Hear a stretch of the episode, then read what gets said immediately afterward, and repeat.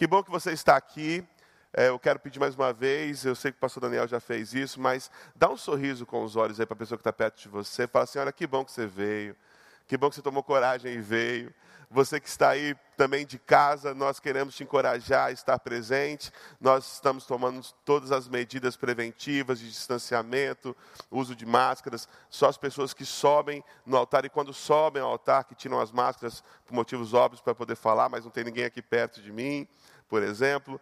Mas todos os outros, né? E nós também, quando estamos fora, nós usamos a máscara, álcool em gel. Então, estamos tomando todos os cuidados necessários para que nós possamos nos reunir aqui como povo de Deus. Quero convidar você a abrir o texto bíblico no livro de Números. Números é um livro do Pentateuco, nós vamos ler versículos do capítulo 13 e do, vers... do capítulo 14. Números 13. Eu quero eu quero agradecer a todos os as pessoas que me é, felicitaram no meu aniversário, fiz aniversário recentemente, é, fiz 38 anos, para a glória do Senhor. Eu já estou ficando daqueles jovens que são jovens já há bastante tempo. E eu estou muito feliz, Deus me deu um presente maravilhoso que é a vida, e eu procuro desfrutá-lo ao máximo e viver para a glória do Senhor. E eu sou muito grato a Deus por essa comunidade de amor, essa igreja que eu amo tanto, que eu sei que também que me ama, e eu recebo todos o, todo o carinho, todo o amor dos meus irmãos, é, com muita alegria, com muita felicidade, com muita gratidão ao Senhor. Muito obrigado a todos. Número, números 13. A palavra do Senhor diz o seguinte: E o Senhor disse a Moisés: Envie alguns homens em missão de reconhecimento à terra de Canaã, terra que dou aos israelitas. Envie um líder de cada tribo dos seus antepassados. Vamos pular para o versículo 18.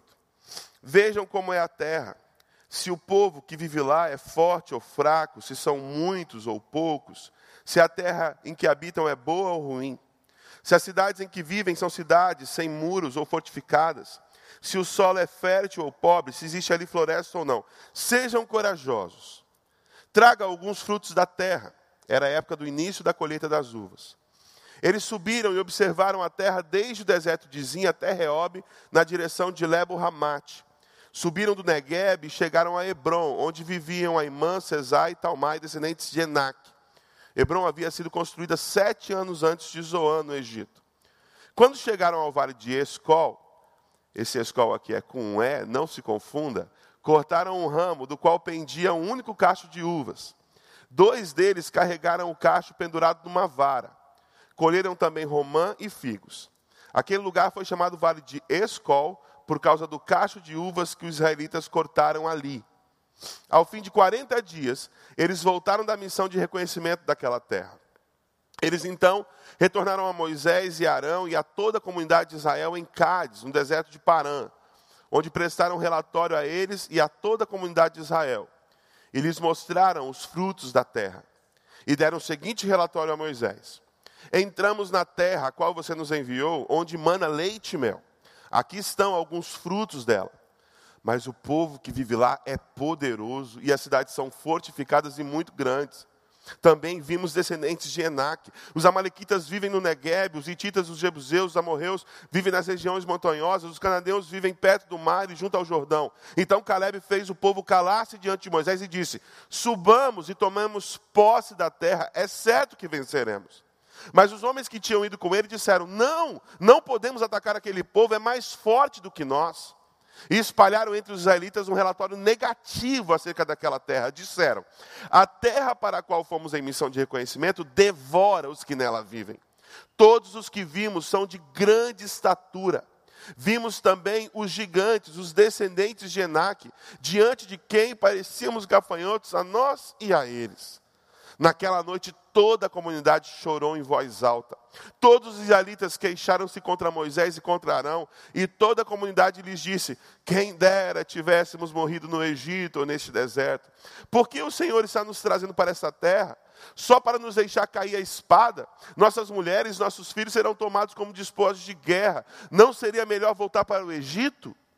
E disseram uns aos outros: Escolheremos um chefe e voltaremos para o Egito. Então Moisés e Arão prostraram-se rosto em terra diante de toda a assembleia dos israelitas. E Josué, filho de Nun, e Caleb, filho de Jefoné, dentre os, os que haviam observado a terra, rasgaram as suas vestes e disseram a toda a comunidade dos israelitas: A terra que percorremos em missão de reconhecimento é excelente. Se o Senhor se agradar de nós, Ele nos fará entrar nessa terra onde mana leite e mel e dará a nós. Somente não sejam rebeldes contra o Senhor. E não tenham medo do povo da terra, porque nós os devoraremos como se fossem pão. A proteção deles se foi, mas o Senhor está conosco, não tenham medo deles. Mas a comunidade toda falou em apedrejá-los. Então a glória do Senhor apareceu a todos os israelitas na tenda do encontro. E o Senhor disse a Moisés: Até quando? Até quando este povo me tratará com pouco caso? Até quando se recusará a crer em mim, apesar de todos os sinais que realizei entre eles? Você pode fechar seus olhos mais uma vez e orar ao Senhor, Pai? Nesta manhã de domingo, onde nós nos lembramos que a cruz está vazia, o túmulo está vazio, que Jesus ressuscitou dentre os mortos, nós pedimos que uma palavra de vida seja falada, meu Pai, nesta manhã. Que uma palavra de restauração seja falada da tua boca para os nossos corações. A fim, meu Pai, de que as nossas vidas sejam transformadas.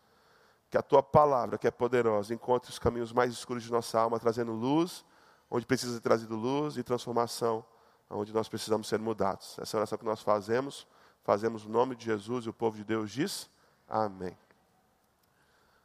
A situação é muito interessante.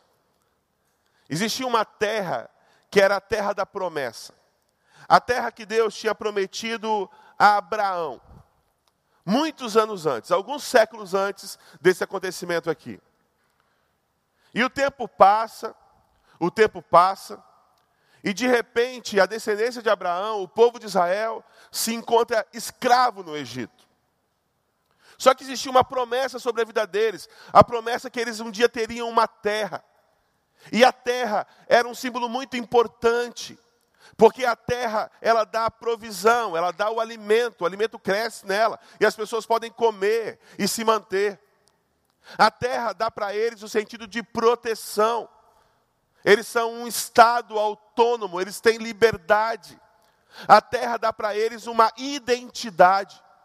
Existe um grande povo que é escravo no Egito, mas que não tem a sua provisão garantida, não tem uma identidade, não tem proteção, estão vivendo em terra estrangeira. E na cabeça dos israelitas, a terra que o Senhor prometeu daria para eles tudo isso daria provisão, daria proteção, daria identidade, daria liberdade. Então, Deus livra aquele povo do Egito, eles caminham pelo deserto, e de repente eles estão diante da terra prometida. Eles estão diante do sonho. O sonho está quase se realizando. Aquilo que eles pensaram a vida inteira por gerações e gerações e gerações, finalmente vai acontecer. E aí, o que Deus manda Moisés dizer ao povo era o seguinte: envie alguns homens em missão de reconhecimento à terra de Canaã, terra que dou aos israelitas. Eu intitulei essa mensagem Um violino, uma máscara, um quadro e uma cruz. E o primeiro cenário que eu queria tratar com vocês essa manhã é o seguinte: quando Deus manda que o povo de Israel envie espias à terra, é porque Deus quer mostrar para Israel o tamanho do presente que Ele está dando para o povo. Porque muitas vezes nós ignoramos o valor de coisas. Muitas vezes nós ignoramos o valor de presentes que Deus tem nos dado. O presente que Deus está dando para o povo de Israel é um presente muito grande. Lembra que eu falei? A terra é o sinal de provisão, de proteção, de liberdade, de identidade. E Deus quer que o povo veja o tamanho desta bênção, para que quando a bênção chegar, eles não deixem a bênção passar. E aí vem o violino. O violino, eu trouxe esse violino aqui porque eu vi uma história muito interessante. O Nicolai, que é o primeiro violino da Orquestra Sinfônica Brasileira, hoje ele também é coordenador artístico da Orquestra Sinfônica Brasileira, ele me contou uma história muito cativante. A gente estava junto e eu perguntei a história do violino dele. Ele falou assim, pastor, essa história é uma história muito interessante. Eu era um menino muito pobre na Bulgária. Eu tocava violino. E chegou um tempo que eu pensei que eu nunca teria um violino bom para tocar. Meus pais eram muito pobres, não tinham condição de comprar um violino para mim. E aí, numa viagem que nós fizemos para um casamento, uma tia minha chegou para os meus pais e falou assim: Olha, tem lá na garagem da minha casa um violino velho, está empoeirado, está meio acabado. Eu posso dar para vocês, se vocês quiserem um violino, para ver se faz alguma utilidade com o violino. Os pais do Nicolai aceitaram aquele presente, mas o violino realmente estava muito acabado. E aí voltaram para a cidade deles, de origem, e levaram no luthier. O luthier é um profissional que trata dos instrumentos. E levaram para o luthier, o luthier falou para os pais dele e para o Nicolai o seguinte: Olha, eu tenho duas notícias, uma boa e uma ruim.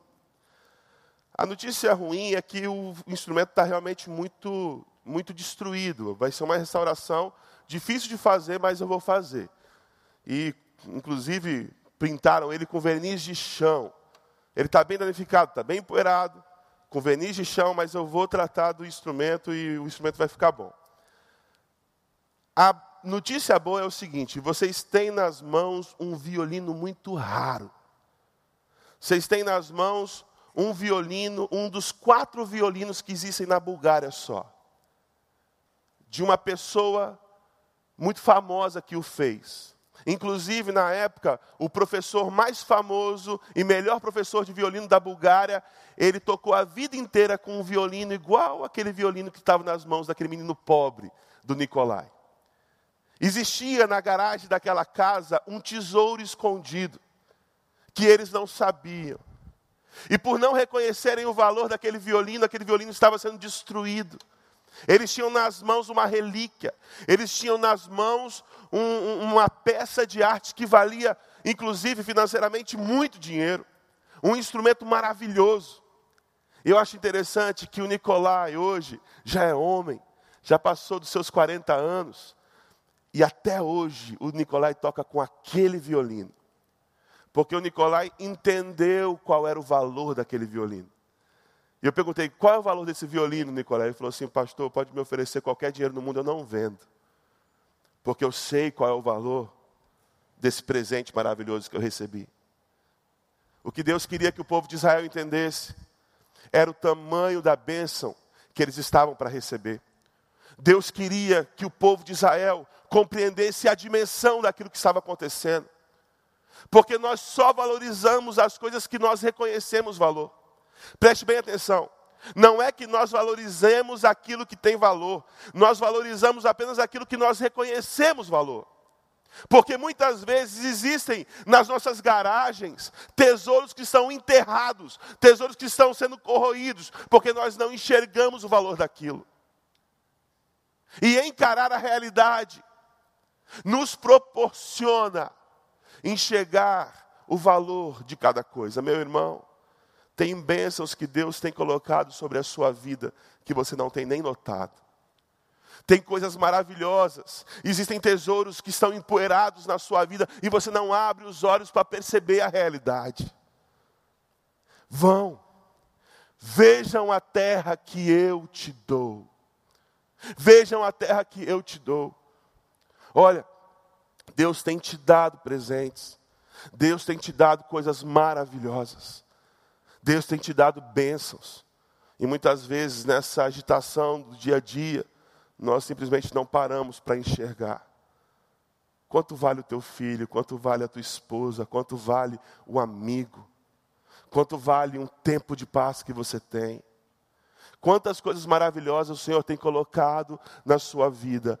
E Ele está falando para você assim: pare e veja aquilo que eu estou te dando. E outra coisa muito importante é que quando o povo de Israel vai e vê a terra, Eles percebem que é algo extraordinário. É algo muito maior do que eles poderiam conceber. A terra é fértil, a terra é maravilhosa. E na terra existe um povo que é gigante. É muita areia para o caminhãozinho deles. É muita terra para um povo pequeno. É muito desafio para um povo que não tem tanta força assim. E muitas vezes Deus nos convida a encarar a realidade e olhar a realidade como ela é, para que nós enxerguemos lá na frente, quando olhamos para trás, que não tem outro jeito, não foi por outro meio senão o Senhor que nos deu. Quando você se vê diante de um grande desafio, meu irmão, diante de uma promessa que o Senhor te deu e que é muito maior do que você, é porque Ele quer te mostrar que quem está fazendo não é você, é Ele. É porque Ele queria mostrar para o povo de Israel quando o povo de Israel via aquela terra, e quando o povo de Israel pisasse naquela terra, que na verdade a provisão, a proteção, a identidade, a liberdade nunca esteve na terra, mas no Senhor que deu a terra. Reconheça os tesouros que estão enterrados na sua vida. Valorize aquilo que o Senhor tem te dado. Talvez você esteja com um violino empoeirado, com cera de chão, mal cuidado. O Senhor quer que você encontre valor naquilo e desfrute das bênçãos que Ele tem te dado. E quando for maior que você, meu irmão, quando o desafio é muito maior do que você, é porque o Senhor quer te mostrar que não poderia ter sido por outra forma, a não ser pelo Senhor. Porque a nossa proteção, a nossa provisão, a nossa liberdade, a nossa identidade, só é encontrada nele. Um violino, uma máscara. Ele fala assim, no versículo 18: Vejam como é a terra e se o povo que vive lá é forte ou fraco, se são muitos ou poucos, se a terra em que habitam é boa ou ruim, se as cidades em que vivem são cidades sem muros ou fortificadas, se o solo é fértil ou pobre, se existe ali floresta ou não. O que Deus está falando para o povo é o seguinte: olha, eu quero que vocês enxerguem a realidade como ela é. Eu não quero que vocês fantasiem. Eu não quero enganar vocês. Eu não quero esconder nada de vocês. Porque a terra que Deus estava dando para o povo de Israel era de fato uma terra excelente, era uma terra maravilhosa, mas era uma terra que habitavam gigantes, era uma terra que tinha cidades fortificadas. O que Deus está falando para o povo de Israel é o seguinte: olha só, vocês vão ter que guerrear, vocês vão ter que se preparar para a guerra. Não vai ser só chegar e entrar e pisar e tomar posse da terra. Vocês precisam se preparar para aquilo que está por vir.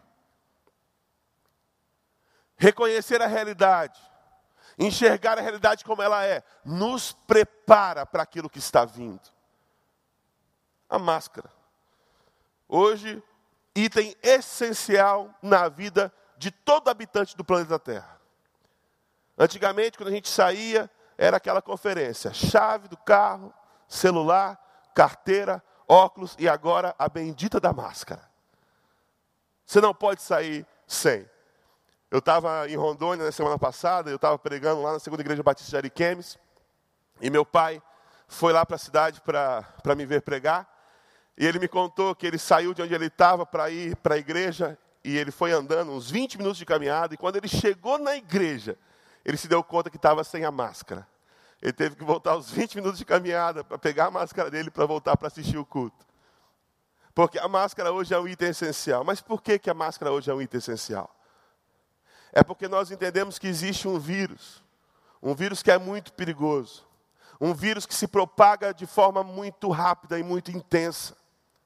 E se não fosse pelos cuidados que muitos estão tomando, de usar o álcool em gel, de usar a máscara, essa pandemia teria sido muito pior do que ela já foi.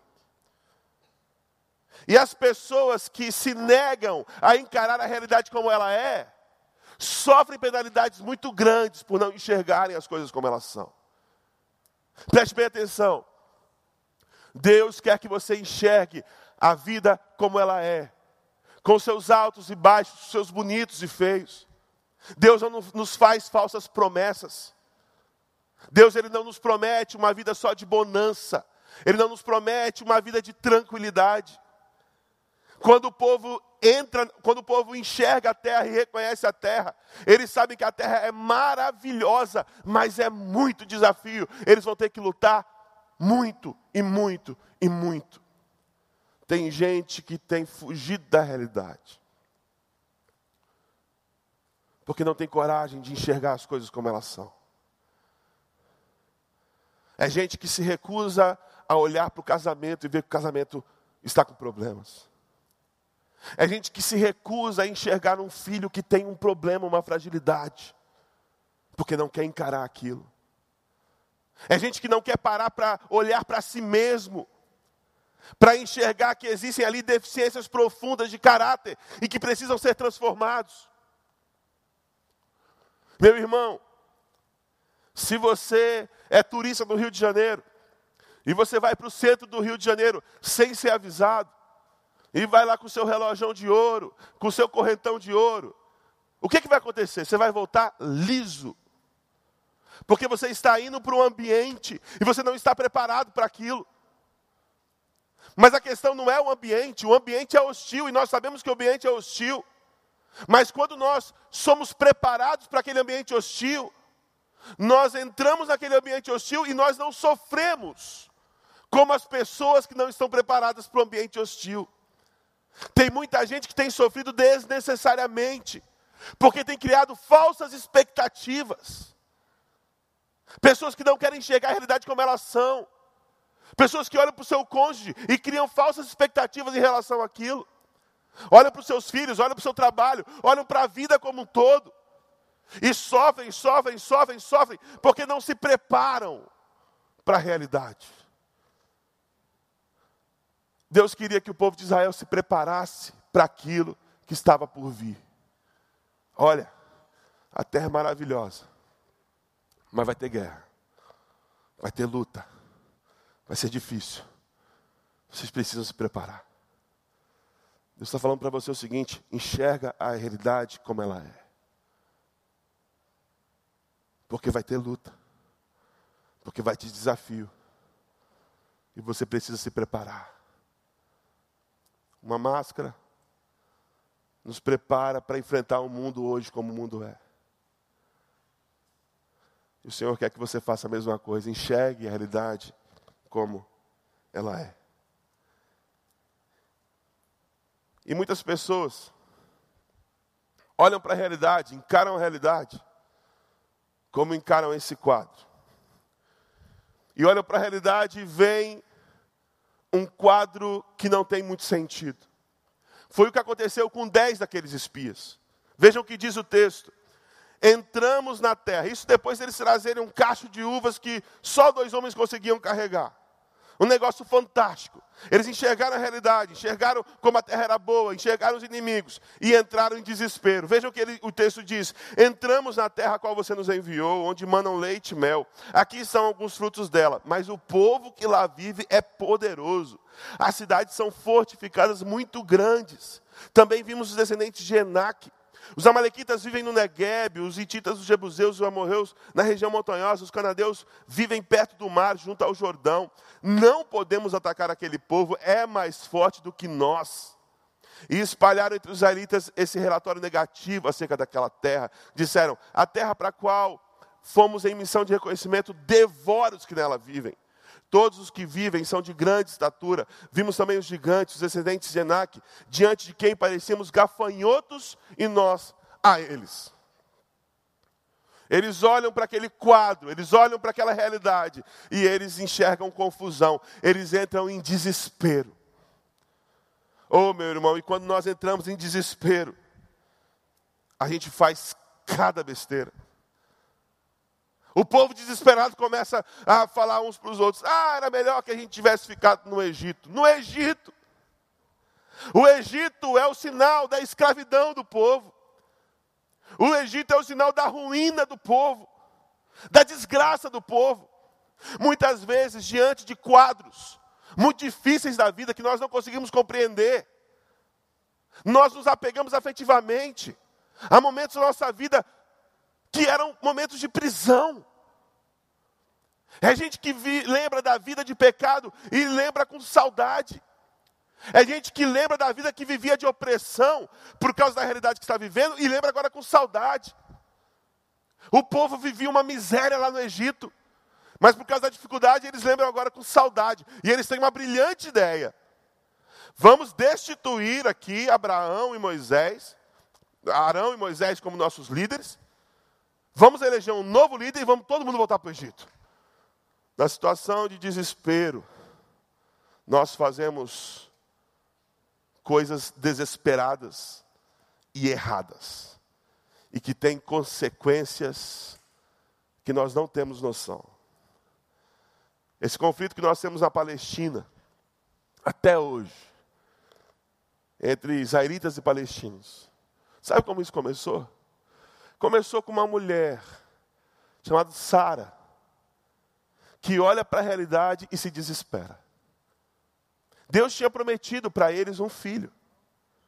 Falou assim: Olha, Abraão e Sara, eu vou dar para vocês um filho. Só que o tempo foi passando, eles foram ficando velhos. E aí, na tentativa de tomar a situação na mão, no controle, e nós temos essa ânsia de quando as coisas estão confusas, nós queremos controlar e dominar a situação. Sara falou assim: Eu vou dar um jeito. Eu vou dar o meu jeito. Vou dar uma ajudinha para o Senhor aqui. Pegou uma escrava que ela tinha e entregou para o seu marido. Olha que brilhante ideia que a pessoa tem na, na, no tempo de desespero. Ela entrega a sua escrava para o seu marido. Vai lá, dorme com ela. Faz um filho nela. E esse filho vai ser meu. Ah, mas não foi dessa relação, nasce o pai dos palestinos. Não era a vontade de Deus aquela. Deus tinha uma promessa para cumprir na vida deles, e Deus cumpriria essa promessa através de Isaac. Era Isaac o filho da promessa e não Ismael. E muitas vezes, nas situações de desespero, quando nós olhamos para a realidade e nós encontramos confusão, Fazemos como o povo israelita fez: ah, vamos voltar para o Egito. Tira Arão, tira Moisés da liderança, vamos eleger um novo líder. O negócio mesmo é o Egito. Fazemos igual Sara, damos um jeitinho, queremos tomar a situação nas rédeas, nas nossas mãos. Mas o que nós nos esquecemos é que a promessa que Deus fez é muito maior do que os gigantes que estão se apresentando diante de nós. E se Ele prometeu, Ele vai cumprir, meu irmão. Não duvide. Não se desespere. Saiba que existe um Deus que tem o controle da história nas suas mãos e que está no controle da sua vida. Quando nós nos desesperamos, nós tomamos é, algumas decisões muito equivocadas. Por exemplo, mostra aí a camisa aí do, do irmão. O irmão está no desespero, sem uma namorada há muito tempo. A gente tem aí, Vitor? E aí ele faz essa camisa aqui, ó, paz do Senhor. Estou solteiro, tenho 20 anos, faço parte do louvor da igreja, estou estudando e trabalhando, gosto muito de orar, jejuar e ler a palavra. Se quiser mais informações, te passo meu WhatsApp. No desespero nós tomamos decisões muito equivocadas. Nós nos esquecemos da promessa de Deus e nós nos entregamos ao desespero. Enxergamos o quadro da realidade como um quadro sem esperança, como aqueles dez espias. Mas há aqueles que olham para o mesmo quadro, como foi o caso de Caleb e Josué, mas quando olham esse quadro, enxergam o quadro de uma perspectiva completamente diferente. Eles olham para aquele quadro e eles não veem causa, eles veem o Senhor. Eles olham aquele quadro, e eles enxergam aquele quadro com esperança. Vejam o que diz Caleb. Subamos e tomemos posse da terra, é certo que venceremos. Veja o que diz Josué: Josué fala assim: a terra que percorremos em missão de reconhecimento é excelente. Se o Senhor se agradar de nós, Ele nos fará entrar nessa terra onde manam leite e mel e a dará a nós. Somente não sejam rebeldes contra o Senhor, não tenham medo do povo da terra, porque nós os devoraremos como se fossem pão. A proteção deles se foi, mas o Senhor está conosco, não tenham medo deles. Sabe por que, que eles olham a realidade? Com uma perspectiva de esperança? Porque quando eles olharam os gigantes, eles pensaram assim: realmente nós não podemos. Quando eles olharam as cidades fortificadas, eles pensaram assim: realmente é um povo muito mais desenvolvido que nós. Só que eles nunca se esqueceram da promessa: a terra que eu dou para vocês. Porque a promessa de Deus é maior do que qualquer gigante que se levante na nossa vida. E eles olham para aquele quadro, e eles enxergam aquele quadro, e eles veem não os gigantes, mas eles veem o Senhor. Um violino, uma máscara, um quadro e uma cruz. A cruz é o sinal maior de desespero de dor. E muitas vezes nós nos encontramos como aquele povo. Parece que ia tudo dar certo. Gente estava tão pertinho de receber aquilo que nós sempre sonhamos. Mas nós olhamos para a realidade e a realidade é confusa. Nós nos desesperamos. A cruz é o lugar do desespero.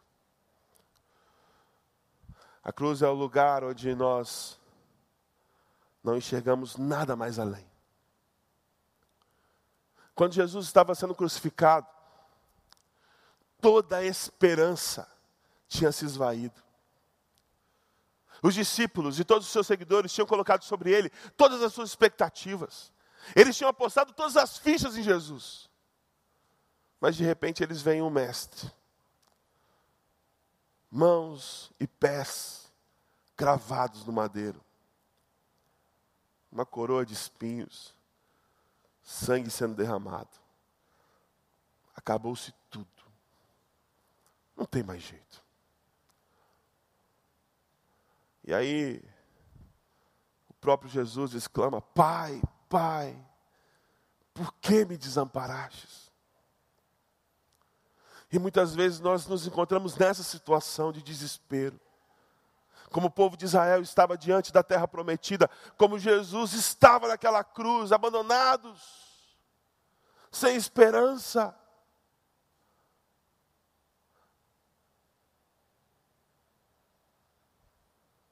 A voz que o povo ouve do Senhor é a voz que diz: Até quando esse povo me tratará com pouco caso?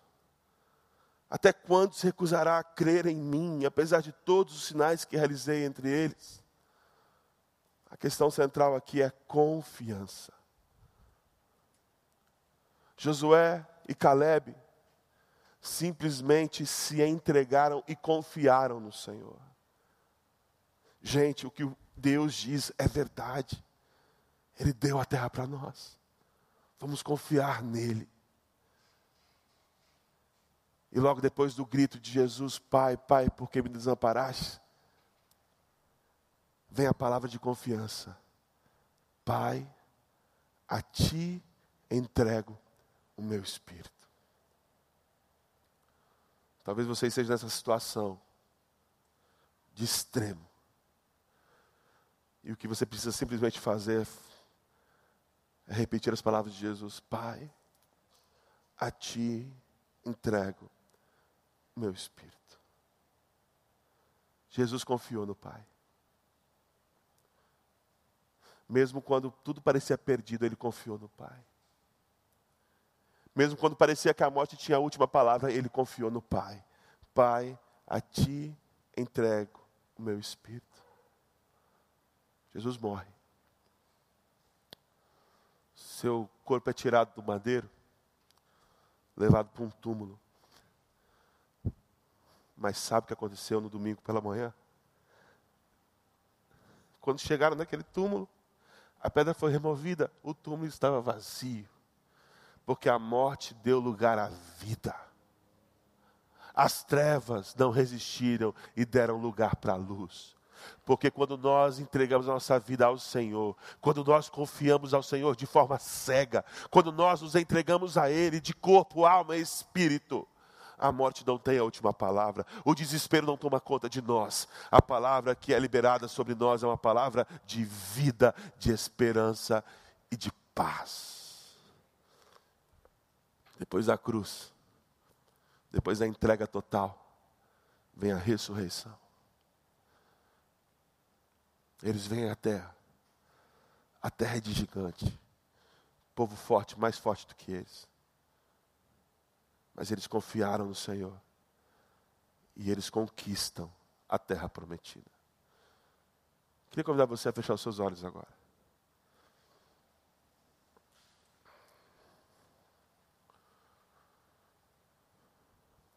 O Espírito está falando alguma coisa no seu coração.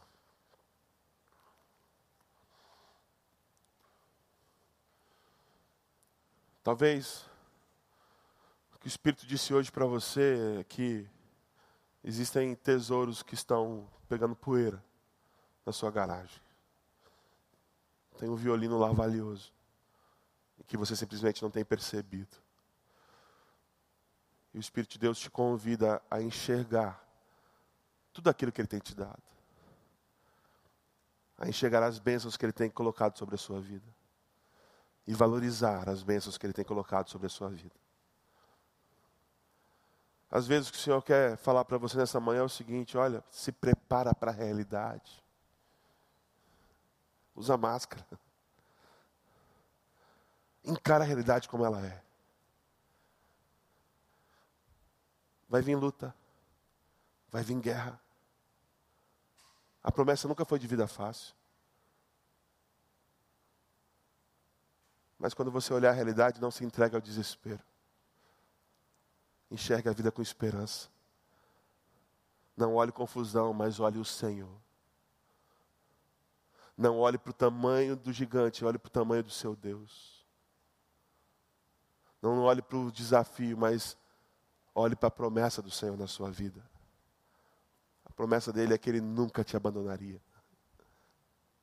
Ele prometeu que sempre estaria conosco. Jesus falou: Eis que estarei convosco todos os dias. Sabe o que é todos os dias? Não é dia sim, dia não. Não é no dia bom somente e no dia mal não. São todos os dias. Essa é a promessa que foi dada sobre a sua vida e sobre a minha vida. Quando nós olhamos a realidade, nós não temos motivo para nos desesperar, porque a nossa promessa é muito maior. É promessa de que mesmo na cruz, com tudo perdido, mesmo na sexta-feira escura e de dor, espera por nós um domingo de ressurreição. Você acha que está tudo acabado na sua vida, meu irmão? Faça a oração de Jesus, Pai, a Ti entrego o meu espírito. E você vai experimentar vida vai experimentar ressurreição. A gente está vivendo o mês do setembro amarelo. E muitas pessoas simplesmente desistiram da sua caminhada. Gente que está na cruz. Gente que está diante de um, de um desafio intransponível. Eu quero convidar você que está nessa situação Eu sei que não tem mais jeito, eu sei que acabou tudo. Mas faça a mesma oração de Jesus. Pai, a ti entrego o meu espírito. Confie no Senhor. Confie no Senhor. E você vai experimentar vida. A palavra de morte que está sobre você vai ser substituída por uma palavra de vida. As trevas que estão tomando conta da sua vida vão ser substituídas por luz. Ao invés de desespero, você vai experimentar esperança. Morte vai ser transformada em vida. Trevas vai ser transformada em luz. Desespero vai ser transformado em esperança. Porque a cruz está vazia. Jesus ressuscitou. Ele venceu. Nunca se esqueça disso. Não foi o povo de Israel que venceu, foi o Senhor que venceu. Não é você que vai vencer, é o Senhor que vai vencer por você. Porque é o Senhor que guerreia por você. Pastor, eu não tenho forças. O Senhor é a tua força. Ele é tua rocha, Ele é tua fortaleza. E você não será abalado. Confie no Senhor. Até quando? O Senhor pergunta para você: até quando você vai me tomar como mentiroso? Aquilo que eu digo sobre a sua vida é verdade. Eu te amo, você é meu filho e eu estou cuidando de você. Se entrega, se entrega, se entrega. Confia em mim. Até quando o Senhor pergunta para você? Chega de tentar tomar os méritos nas suas próprias mãos, de tomar a situação nas suas próprias mãos. Chega de se entregar ao desespero, se entregue ao Senhor. Nós vamos cantar uma canção. Eu queria que durante essa canção você confiasse no Senhor. Seja qual for a situação da sua vida, entregue ao Senhor. Seja o tamanho da sua guerra, entregue ao Senhor. Seja a confusão que for da realidade, confie no Senhor. Confie no Senhor.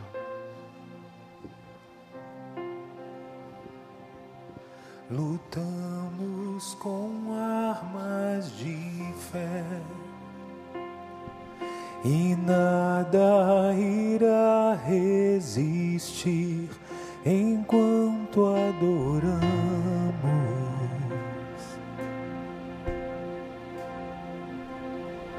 Em meio às tribulações, o nosso Deus é vencedor, nós o adoramos.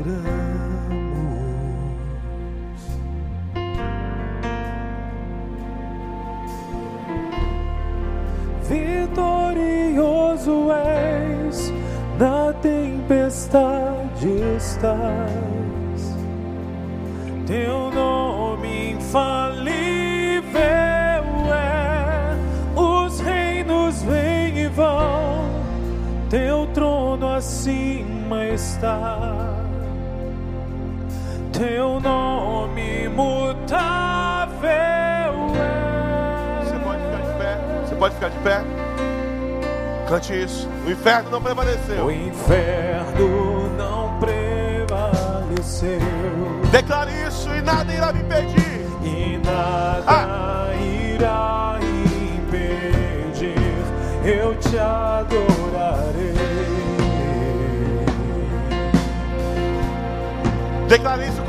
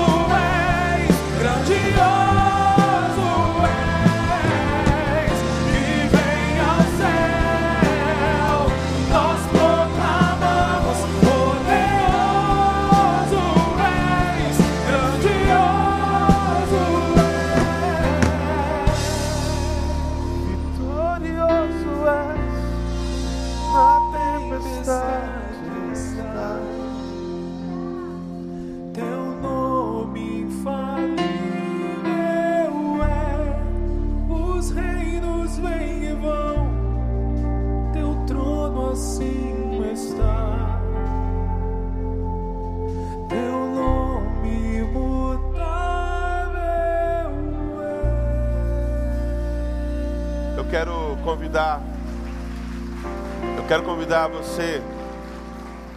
Normalmente nós chamaríamos as pessoas à frente, mas nós não podemos fazer isso. Mas eu quero convidar você que está atravessando a cruz.